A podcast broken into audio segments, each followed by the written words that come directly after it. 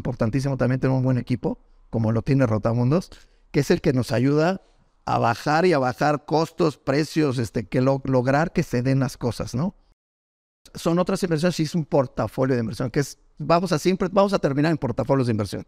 O sea, siempre toda esta plática la vamos a llevar a que vas a tener un portafolio de inversión, como son las cartas de propiedad de Rotamundos, que es parte de tu portafolio de inversión. Así debe ser. Y vamos a hablar ahorita de seguridad, bueno, de riesgos contra, pues, contra rendimientos, ¿no? La carta de propiedad tiene una gran ventaja, que estás comprando una propiedad. Esa es la realidad. Entonces, la propiedad tiene una gran ventaja, tiene plusvalía. Entonces, te estás quitando la inflación, por así decirlo. Entonces, el riesgo país en una carta de propiedad no existe. Los inmuebles tienen una gran ventaja que siempre, este, pues, la plusvalía mata la, la, inflación. La carta propiedad llega la pandemia y se te va el inquilino que te está rentando, sigues siendo dueño de la propiedad, no tienes costos, o sea, apagas la luz, apagas el gas, ahí está la propiedad fija. Cuando se reactive la economía, la vuelves a rentar.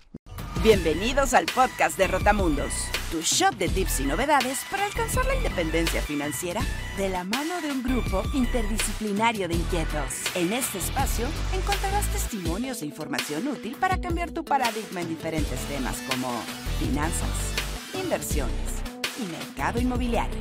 Somos los que inventamos la historia. Seamos nosotros quienes la cuenten. Rotamundos.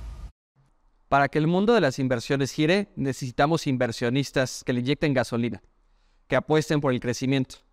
Hay diferentes estilos de inversionista. ¿Tú tienes claro qué perfil de inversionista eres? Hoy tenemos la oportunidad de ir de la mano de un experto en inversiones. Él fue nombrado por Forbes México en el 2015 como una de las 30 promesas emprendedoras. Ha ganado diversos premios de emprendedurismo, seleccionado en Endeavor Global en el 2010 en Sudáfrica, Entrepreneur of the Year 2010 por CNN Expansión y el Premio de Emprendedores del año 2010 Entrepreneur México. Pepe Irigoyen es asesor de Rotamundos en temas de estrategia financiera y viene para ayudarnos a entender qué tipo de inversionistas somos todos. Pepe, bienvenido al programa. Pues muchas gracias, José Luis. Es un gusto estar aquí en Rotamundos. Me fascina el proyecto y pues vamos a ver qué sale en este podcast. Es una plática el día de hoy.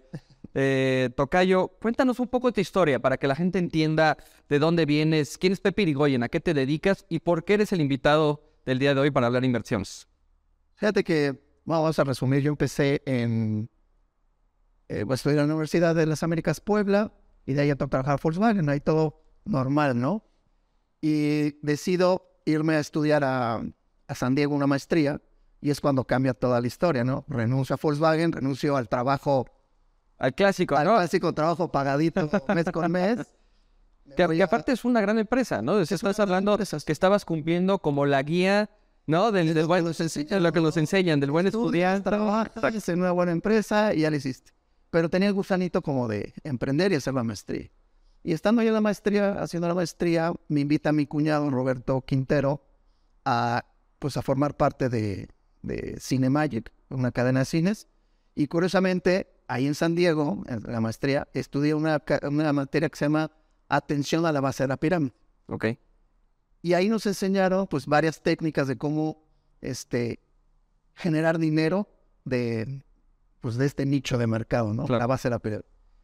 Y cuando Roberto me invita, este, pues empezamos a, a ver la posibilidad de llevar cines a pequeñas comunidades, que este es el, el gran, este, el gran reto, ¿no? El gran reto y pues el modelo de negocio de Cinemagic. Ese es el, el, cómo empieza Cinemagic y cómo empiezo yo a meterme a Cinemagic. Entonces, pues la primera oportunidad de inversión se dio en un cine, en, no sé si fue Córdoba Orizaba, donde pues el casero construyó el cine dijo, hombre, construye el cine le hablo a Cinépolis y me lo va, me lo va a operar. Me lo va a rentar. Me lo, pues, me lo va a operar porque ya lo había construido. Y de repente le dice, pues no, está muy chiquita la población. O sea, creo que eran 200 mil habitantes, nosotros no vamos a ese tipo de poblaciones. Y entonces nos contactan para, pues para ponerle butacas, proyectores, sonidos y operar el complejo.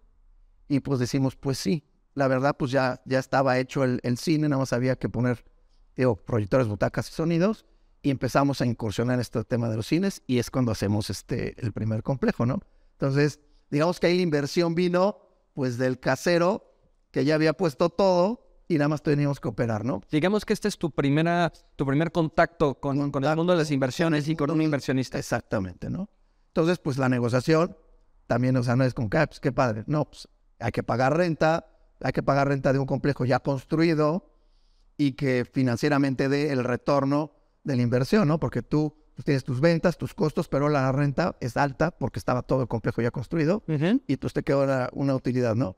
Pero ahí viene el tema de la temporalidad de los cines, que pues ya sabes, eh, pues verano es increíble, pero pues en febrero no hay ni una sola película, ¿no? Entonces vienen los problemas. Entonces, si sabes administrarte, pues resulta que fue un gran negocio y pues empezamos a, a querer hacer una cadena de cines, o sea, Ok. a expandirlos, ¿no? Digamos, llevarlo al siguiente nivel. Exactamente, no quedarte, siempre digo cuando me dicen, oye, ¿cuál, cuál es la mentalidad? No quedarte con un restaurante, ¿cuál es tu proyecto? ¿Un restaurante de sushi? ¿Uno o una cadena? No, cadena, siempre pensar en cadenas, ¿no?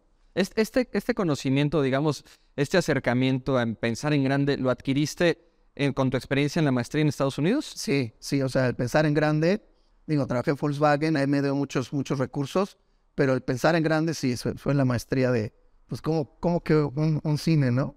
Vamos por todo. Vamos por todo. Vamos a hacerlo grande, Llevarlo fondos de inversión, ¿cómo le hacemos? O sea, siempre pensamos en grande, ¿no? Precisamente eso quería platicar contigo. Acabas de, de decir el concepto de fondos de inversión.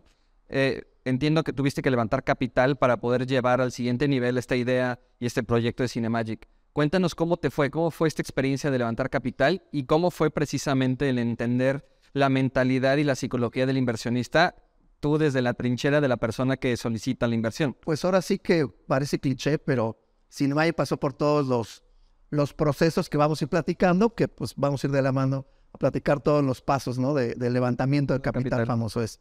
Primero, Friends, Family and Fools, ¿no? Y así fue. Primero, o sea, el siguiente complejo que pasó fue a Tlisco, levantamos este, igual, le pedimos que el casero construyera la mitad del, del complejo, y pues Friends, Family and Fools, ¿no? Oigan, pues necesitamos lana, con familia, con amigos, todo, para poder hacer el siguiente complejo. Ahorita vamos a platicar. Entonces, las cinco etapas de levantamiento son Friends, Family and Fools, luego viene este Venture Capital, o ángeles inversionistas, no, perdón, pero ángeles inversionistas, Ok, luego Venture Capital, luego Private Equity, y pues ya este, Bolsa de Valores, ¿no? ok, ok. Entonces, no, no fuimos a Bolsa de Valores, fue lo que, lo que nos faltó, pero los otros cuatro sí, los, sí, Sí los tocaron. sí nos tocó. Oye, y cuéntame un poco, Pepe, ¿cuál fue el motivo detrás de, me comentaste de, de servir a la base de la pirámide, ¿no? De, de- de cómo poder transformar una industria ya bastante desarrollada a, a nivel Latinoamérica. ¿Y por qué volteaste a ver a la base de la pirámide? ¿Por qué, digamos, democratizar un servicio que ya estaba estipulado en el país para llevarlo a un nivel donde la gente quizás no se permitía o era escaso el, el acceso para, para, esta, para este segmento. de que lo que estudiamos Roberto y yo eh, juntos, aparte de la tesorería base de la pirámide, es cómo crear un nuevo modelo de negocio. Porque el modelo de negocio, pues ya Cinemex y Cineplus ya lo tenían más que, que establecido, ¿no? Y pues viene el, el famosísimo Blue Ocean Strategy, ¿no? Que es cómo crear un, un nuevo modelo de negocio a través de, de océanos azules. Porque si tú quieres poner un complejo en la Ciudad de México, estás en un océano rojo, ¿no? Estás compitiendo con todos los grandes. Y nos dimos cuenta que la única manera de llevar, de, no estar en, en océanos rojos y estar en océano azul, era las ciudades desatendidas. Y bueno, tiene sus retos llevar este complejos a ciudades desatendidas. De entrada, pues la Ciudad de México son treinta y tantos millones y Atlisco Puebla tiene 96 mil personas, ¿no? Entonces, ¿cómo llevas un cine con las mismas características de calidad, que es importantísimo? Es uno de los principios de atender a la base de la pirámide, es les tienes que dar la misma calidad. Es lo, lo más importante. Pero que la inversión no sea de 400 millones ¿no? de, de- de pesos en un complejo. ¿Cómo logras que la inversión solo sea de 30 millones de pesos? Que era lo que 96 mil personas te pueden dar este, en asistencias para que tu retorno sobre la inversión se genere. Y entonces realmente ahí un buen arquitecto que contratamos fue el que nos ayudó a bajar costos, ¿no? De, de construcción, este, ideas, ahí sí, todo el equipo, por eso es importantísimo también tener un buen equipo, como lo tiene Rotamundos, que es el que nos ayuda a bajar y a bajar costos, precios, este, que lo- lograr que se den las cosas, ¿no? Y pues en Atisco fue también nuestra de las primeras experiencias este, para lograr eso y se logró, ¿no? Ahora, hablando sobre tus primeros proyectos ya aterrizados eh, de Atlisco. No sé si tuviste algún otro proyecto que también costara trabajo en un inicio arrancar. Eh, quiero que me, que, que me des como una recomendación a la gente que nos está escuchando. ¿Cómo puede cambiar su, su línea de razonamiento, su lógica, su pensamiento para poder entender sobre el tema de inversiones? Es decir, hablamos de inversiones y siempre pensamos que las inversiones son para gente que tiene grandes capitales. Tú, tú no comenzaste con un capital propio, comenzaste con una muy buena idea. Entonces, ¿qué nos podrías platicar a la audiencia que está hoy en- eh, conectada en el podcast, que nos están escuchando? ¿Cuáles son estos, estos- estas etapas? ¿Cuáles son el, el momento en el que la gente de- debe de, de atreverse a invertir? ¿Y cuál es la, la psicología detrás de, de la inversión? Fíjate, hablando de psicologías de inversión, tengo un- varios, varios ejemplos, pero el que más me gusta es en uno de los, de, pues, los complejos que hicimos en Zacatlán. El, el señor ya, ya era rico, por así decirlo, ya tenía dinero. Ya tenía- No era rico, pero tenía dinero. Porque tenía varios, varios negocios en Zacatlán, pero quería ser, o sea, quería estatus. Ok. Entonces, parte de buscar, o sea, aquí estamos viendo como inversionista o como cuando buscas inversionistas. Yo estoy del lado de buscar inversionistas. Cuando le ofreces algo más que el retorno sobre su inversión. O sea, este señor quería estatus y ser el dueño del cine del pueblo, digo, de la ciudad, ¿Ciudad? Le da estatus. Entonces decía, es que yo quiero ser el dueño del cine. Quiero que mis hijos no digan, tengo la fonda, aunque me vaya muy bien la fonda, quiero que mis hijos digan, yo, mi papá o yo soy el dueño del cine. Claro, y al final también es darle, digamos que un, un upgrade, ¿no? A, a tu capital y poder también acceder a otro tipo de Y inversión. otras, son otras inversiones y es un portafolio de inversión, que es, vamos a siempre, vamos a terminar en portafolios de inversión. O sea, siempre toda esta plática la vamos a llevar a que vas a terminar un portafolio de inversión, como son las cartas de propiedad de Rotamundos, que es parte de tu portafolio de inversión. Así debe ser. Y vamos a hablar ahorita de seguridad, bueno, de riesgos contra, pues contra rendimientos, ¿no? A ver, platícame un poco, ¿cuál es el costo del dinero en el tiempo? Bueno, mira, en, en los cines sacamos el famoso WAC, que es el costo del dinero, ¿no? En, tienes que, hay una fórmula que también te las enseñan en las, en las maestría o en la universidad para sacar el WAC, que es el costo del dinero. Y algo importantísimo es que poner el riesgo país. Entonces, de entrada, de entrada, sí, el dinero en México cuesta más o menos como un 12.5%, que es el, vamos a poner un 4.5, 5% que te, que te da un 7, bueno, ahorita mejor está el 7, más 8.5 del riesgo país. Si te quieres, o sea, el 8.5 es lo difícil de sacar, que es el riesgo país, que digamos que ese sí mismo dinero lo pones en Estados Unidos, el riesgo país en México es 8.5% más. Ok. Entonces, el costo de dinero en México debe ser más o menos el 12.5. ¿Y esto cómo afecta a las inversiones? Por ejemplo, en el riesgo, ¿no? Entonces, tú puedes tener una inversión, por ejemplo, en, en- en- en cines, que te dice, oye, pues en cinco años te lo pago. Si en cinco años te pagan tu inversión, que dice que traes un, un rendimiento del 20%, pero pues quita el riesgo país, ¿no? Ah, si tú inviertes en Estados Unidos y te dan un 10, este, en teoría no es riesgo país, entonces el 10 es puro, ¿no? Ok. Entonces, aunque el 10% es mejor, el rendimiento del 10% es mejor en Estados Unidos que el 20% en México. Ok, entendido, perfecto. Y esto como aterrizándole las cartas de propiedad, estábamos hablando de portafolios de inversión que creo que vamos a ahondar más adelante. Eh, ¿Cómo podrías jugar con este riesgo país, con este costo del dinero, hablando en las cartas de propiedad, con la elección que hay y con la posibilidad que hay para los clientes de poder comprar cartas de propiedad en Estados Unidos y comprar cartas de propiedad en México? La carta de propiedad tiene una gran ventaja, que estás comprando una propiedad. Esa es la realidad. Entonces, la propiedad tiene una gran ventaja, tiene plusvalía. Entonces, te estás quitando la inflación, por así decirlo. Entonces, el riesgo país en una carta de propiedad no existe, por así decirlo. Entonces, si una carta de propiedad te da un 8, 9 o 10% de rendimiento, es real. Porque aunque después venga inflación, o bueno, si venga la, la inflación, pues ahora el, el inmueble vale más, ¿no? O sea, el, el inmueble siempre, en México sí siempre pasa que el inmueble vale más. En Estados Unidos no. En Estados Unidos los inmuebles sí tienen riesgo. Si tú compraste un inmueble en 100 mil dólares, pues al rato a lo mejor cuesta 80 mil dólares. Claro. Y en México nunca pasa esto. Ahora, entonces estamos comentando que el riesgo país o la inflación, en este caso, la contrarresta o, o la neutraliza la plusvalía de la propiedad. Plusvalía, Así lo veo yo. Ok. O sea, los inmuebles tienen una gran ventaja que siempre, este, pues, la plusvalía mata la, la- la inflación. Y, por ejemplo, en tu, en tu experiencia, estábamos hablando de, eh, comenzaste con los cines, ¿no? Con este proyecto de cines. Estás, la inversión no se resguarda, tu capital no se resguarda en un activo 100%, ¿no? Tendrás costos asociados.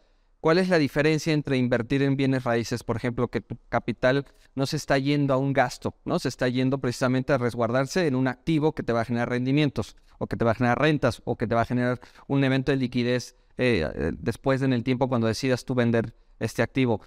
Esto en, en contraste con los cines o con otro tipo de negocios, ¿tú cómo lo percibes? Es un tema de riesgo otra vez. Voy a poner ejemplo de la pandemia, que pues 2019, bueno, estábamos felices en la industria del cine. La industria del cine 2019 fue espectacular, fue el mejor año de, pues de, toda la vida de, la industria. Y de repente, pues decimos, viene 2020, precisamente Top Gun iba a salir en el 2020, y viene la pandemia y pues bye, ¿no? Nos cierran los cines. A ver, quieren que vea algo importantísimo. El gobierno de Estados Unidos y México dice, cierras el los cines. Entonces, no tienes ventas, tienes que seguir pagándole a los empleados y tienes que seguir pagando renta. Sí, tus costos fijos y tus variables están presentes, ¿no? Pues sí, no, no vas a, o sea, no vendiste las palomitas, pero se te van a echar a perder. O sea, por lo menos esta materia prima se fue, ya no vuelves a comprar, pero no estás vendiendo y sigues teniendo gastos. Entonces, en lugar de generar dinero, vamos a ver, si generabas 100 pesos y te quedabas con 10 pesos al final, ahora generas menos 40. O sea, antes generaba 10 y por cerrar un complejo, porque generaba 100, menos 10, me quedaban 10, pero sigo teniendo ahora los fijos. Entonces ahora, ahora gano menos 40. Entonces, o sea, es totalmente diferente a, a una carta de propiedad. La carta de propiedad llega la pandemia y se te va el inquilino que te está rentando, sigues siendo dueño de la propiedad, no tienes costos, o sea, apagas la luz, apagas el gas, ahí está la propiedad fija. Cuando se reactive la economía, la vuelves a rentar. Es lo que pasó con muchos negocios, ¿no? Estamos hablando de negocios de las industrias de bebidas y alimentos, de la- las industrias del entretenimiento. Los restaurantes, pues pobres también, la cerraron y les fue súper mal, ¿no? Entonces, digamos que hay ciertas ventajas del mercado inmobiliario y en este caso, por ejemplo, del producto las cartas de propiedad con respecto a otro tipo de inversiones. Es correcto, por eso tienes que estar portafolios. O sea, claro que queremos tener cines, pero claro que tenemos tener que querer propiedades, ¿no? Ahora, cuéntanos desde tu perspectiva cuál es el mejor balance o algún consejo, algún secreto que nos quieras comentar sobre la conformación de un portafolio de inversiones. Mira, parte de tu negocio, en este caso que yo tengo los complejos de cine, es también por amor a lo que me gusta, ¿no? O sea, yo me levanto y digo, ay, qué padre. O sea, veo los cines, este, estados financieros, cómo están operando y porque me gustan las películas y me gusta la industria del cine, veo estadísticas, veo los reportes, pero que es una ventaja que tenemos en, en, en industria, que está padrísimo. Entonces, eso es mi core business, donde me divierto y gano dinero. O sea, me divierto y gano dinero.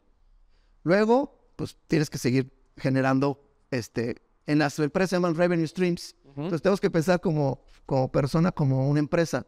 ¿Cuáles son tus revenue streams, no? Oye, pues tengo este, un Airbnb para rentar. Tengo una carta de propiedad donde, donde este, pues la compré, ustedes la administran y me están dando mis rendimientos. Eso está padrísimo. O sea, eso y no tiene riesgo. Los cines tienen riesgo. Entonces, tu portafolio de inversión Claro que digo que métele a la criptomoneda, ¿por qué no? Pero aguas. Sí, la volatilidad de las criptomonedas es es mucho riesgo, no es para cualquiera. Muchos, yo tengo amigos que han ganado mucho dinero en las criptomonedas, pero como portafolio, y como inversionista responsable, yo te diría que así como tienes cartas de propiedad que no tienen riesgo, pues también meten un, un tanto a criptomonedas, ¿no? Ahora, ¿qué pasa con el riesgo? Y pasa con, ahora que trabajé en Volkswagen, que les decía, eh, cuando tú das un, un, un arrendamiento de un coche o un crédito en un coche, ¿cómo se asesora Volkswagen que el riesgo sea cero? Cuando el enganche es del 100%. Bueno, pues lo pagaste de contado. Sí, claro. Entonces la financiera, su riesgo es cero. ¿Estás de acuerdo? Entonces dices, bueno, pero ¿cuál es el chiste? La financiera, si compra el coche de contado, ganó cero. Entonces, pues no es, no gana la financiera, o sea, Vol- Volkswagen Bank no ganó dinero de esa transacción porque nos pagaron el coche de contado. ¿Cuál es lo mejor para la financiera? Que el coche salga 100% financiado, pero el riesgo es altísimo.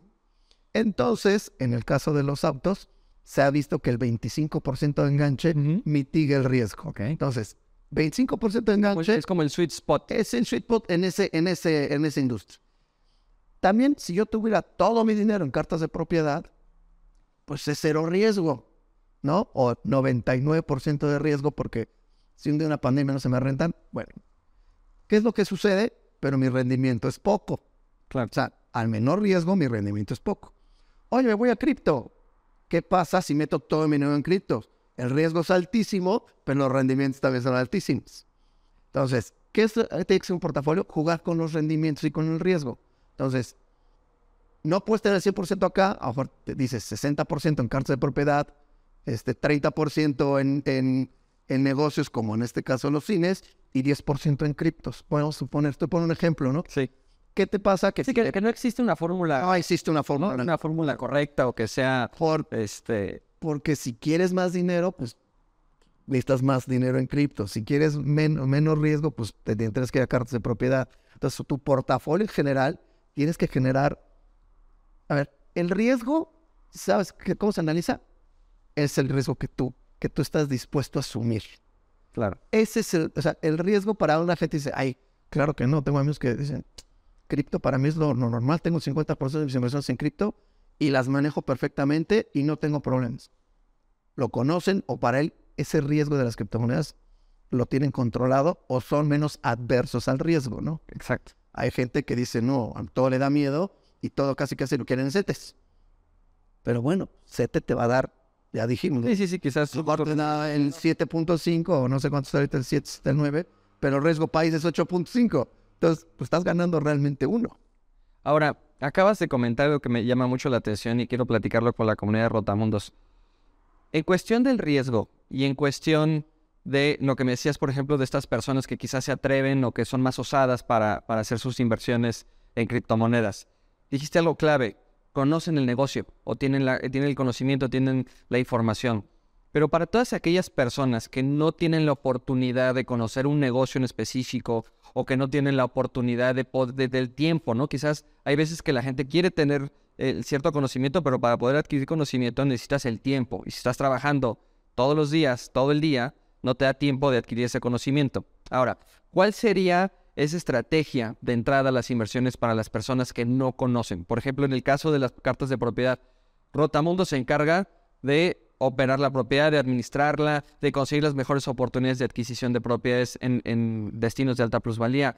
¿Esto cómo funciona para las personas que no están acostumbradas al riesgo o no quieren eh, adquirir un riesgo o simplemente la información que necesitan es muy compleja adquirirlas en ese momento? Voy a poner ejemplo con, conmigo. Si yo ahorita digo, ah, pues me voy a meter al Airbnb, ¿no? Voy a comprar un departamento y lo voy a meter en Airbnb. No sé dónde compré el departamento. No me dedico a eso, me dedico a los cines. No sé cómo funciona Airbnb. O sea, no soy experto. A lo mejor digo, ah, pues, pues hablo y les pregunto. O sea, pero ¿qué pasa si compré? Porque si- siento que voy a comprar la propiedad al lado de mi casa para administrarla más fácil. Y resulta que no sé, digo, lo aprendí de ustedes, que, ah, el fraccionamiento no permite Airbnb y ya compré la propiedad. O sea, no es tampoco, o sea, si no sabes o no tienes conocimiento, el know-how se paga y a veces el ganar-ganar sí existe. En este caso, las cartas de propiedad es ganar-ganar. Yo no administro. Ustedes ya saben dónde están las propiedades con plusvalía. Otra vez, eh, tiene que ver también con, ¿cómo se llama la frecuencia cuando rentas? O sea, que siempre está rentado. Nivel de ocupación. Nivel de ocupación, por ejemplo. Sabemos que, ah, pues entonces vámonos todos a, a Playa del Carmen. Sí, pero pues también cuesta más o no hay muchas, no hay muchas propiedades en Playa del Carmen. Bueno, vamos todos a Puebla, bueno, pero, pero el porcentaje de ocupación es menor. Claro. Entonces, ustedes ya hicieron el análisis, ya hicieron todo eso y por eso las cartas de propiedad tienen una gran ventaja. Y vamos a poner lo de los sets, lo que te decía. El set te da, vamos a poner que te da 9% y rotamos da 9%. ¿Por qué es mejor una carta de propiedad que el SETE? Porque tiene plusvalía. El SETE no tiene plusvalía. Claro, y el horizonte de inversión es diferente, ¿no? Porque el CETE eh, todo esto A 90 días, ponle. A 180, o, o sea, hay hasta de 360. Vamos a poner el de 360. La, no tiene plusvalía. O sea, el problema del set es que no tiene plusvalía. Y las cartas de propiedad tienen plusvalía. Claro, y aparte no solo acumular la plusvalía, obviamente las rentas de corta estancia o de larga estancia van a ir subiendo, se incrementan también de acuerdo a la Mi carta inflación. de propiedad tiene, tiene una renta mensual, ¿no? Está- entonces, mi renta mensual, que algo que nunca va a subir por, con el CT, me puede subir al año o a los seis meses. Porque ahora subió, subieron las rentas en esa, en, en- en- esa comunidad, en esa ciudad, pues entonces mi renta también subió. Más aparte subió mi plusvalía. O sea, sube las rentas y sube la plusvalía. O sea, digamos, tenemos dos componentes de rendimiento, un rendimiento integrado, ¿no? Que se va comportando de forma positiva, ya que los dos indicadores se comportan siempre de forma Vamos positiva. a poner el ejemplo ahorita aquí en, en Sonata. Construyen el, el- el- el centro comunitario y construyen la plaza comercial en Lomas 3. De entrada, si ya rentabas en, vamos a poner en 20 mil pesos, ahora vas a poner renta en 22 mil. Entonces, ya te subió 2 mil pesos. Por algo que tú no hiciste. Alguien más invirtió y puso un centro comercial y puso un Te vas centro de beneficiando de la cadena de valor que se genera en la zona. de la plusvalía, la plusvalía hace que tus rentas suban. Y eso no sucede en CETES, ¿no?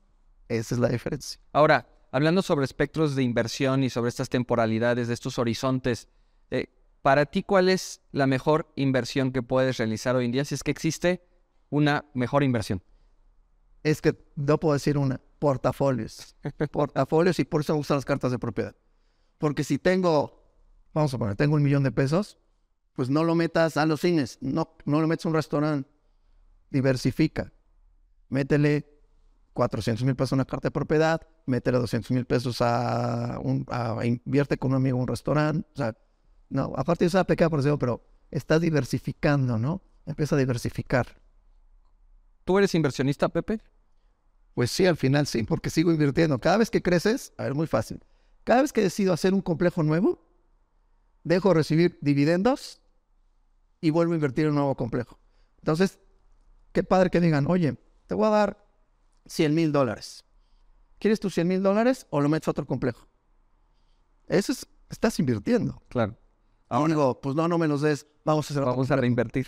sí, porque conozco el negocio, porque me gusta, o puedo decidir, oye, ya la cadena, ahorita porque estoy creciendo la cadena, porque sale una oportunidad por la pandemia. Todos estos cines que, que quebraron, porque no aguantaron la pandemia, gracias a Dios nosotros sí aguantamos la pandemia, todos que no aguantaron, cerraron y ahora nos podemos operar nosotros. Entonces, pues buscamos inversionistas, em, este, operamos estos nuevos complejos que cerraron, entonces ahorita queremos llegar a 10 complejos, por ejemplo. Es como nuestra meta. A lo mejor después no sé en, lo que se nos queremos más, pero ahorita 10 complejos. Cuando tienes esos 10 complejos, empiezas otra vez a, a- a tener tus dividendos y empiezas a buscar cosas sin riesgo, cartas de propiedad o vas buscando, ¿no? Un portafolio. Ahora, sobre esto y para finalizar, hablamos mucho sobre riesgo, hablamos mucho sobre s- horizontes de inversión. ¿Qué recomendaciones con estos dos conceptos le darías a la comunidad Rotamundos para gestionar su propio riesgo? A ver, a ver, otra vez. Está buena la pregunta. Digamos que estamos hablándole a la gente que ya pertenece a la, a la comunidad Rotamundos o que quiere entrar a la comunidad Rotamundos. ¿Cuál sería tu, primer, tu principal recomendación para gestionar el riesgo? Bueno, precisamente, dado que las cartas de propiedad que me gusta están ligadas a una, pro- una propiedad física, Inmueble, sí. a un inmueble físico que ya está construido, amueblado y rentado, que eso es lo padre, pues claro que cambia el riesgo. Si yo compro todas mis cartas de propiedad en, en Tulum y llega un huracán, En un solo destino. en un solo destino, pues mis 10 cartas de propiedad, bye. O sea, dejo de recibir rentas si llega un huracán. Entonces lo que dices, oye, ¿por qué compraste 10 cartas de propiedad en Tulum cuando puedes haber comprado dos cartas de propiedad en Tulum, dos cartas de propiedad de México, dos cartas en Cabo, dos cartas en Vallarta y dos cartas en Estados Unidos, que tienen este propiedades en Estados Unidos? Entonces tus 10 cartas de propiedad, que es la misma inversión, o comprar una casa completa en Cabo y que llegue un huracán y se la lleve, a tener esa misma, ese mismo dinero que vas a invertir en una casa en Cabo, la tienes diversificada en 10 puntos de, de- de la República y Estados Unidos. Y eso otra vez, tu portafolio de inversión cambia y le bajas el riesgo otra vez. La gente no entiende el tema de riesgo muy bien hasta que llega un huracán y se lleva a tu casa y dejas de recibir rentas. O llega una pandemia. O llega una pandemia y dejas de recibir dinero, ¿no? Cuando cambias y diversificas, en este caso en propiedades, ¿qué es lo que haces? Pues oye, en lugar de comprar una casa en Cabo, compré 10 cartas de propiedad en Estados Unidos, México, España y demás, ¿no? Eso es lo padre de las cartas de propiedad de Rotamotos. Como resumen, mitigar el riesgo a través de la diversificación de tu capital. Correcto. Perfecto. Pepe, muchísimas gracias por el día de hoy. Esta revolución la dirigimos todos, gente común y corriente que lucha por la libertad financiera. Gente como Pepe, como yo. Bienvenidos a la revolución. Muchas gracias. Hasta luego.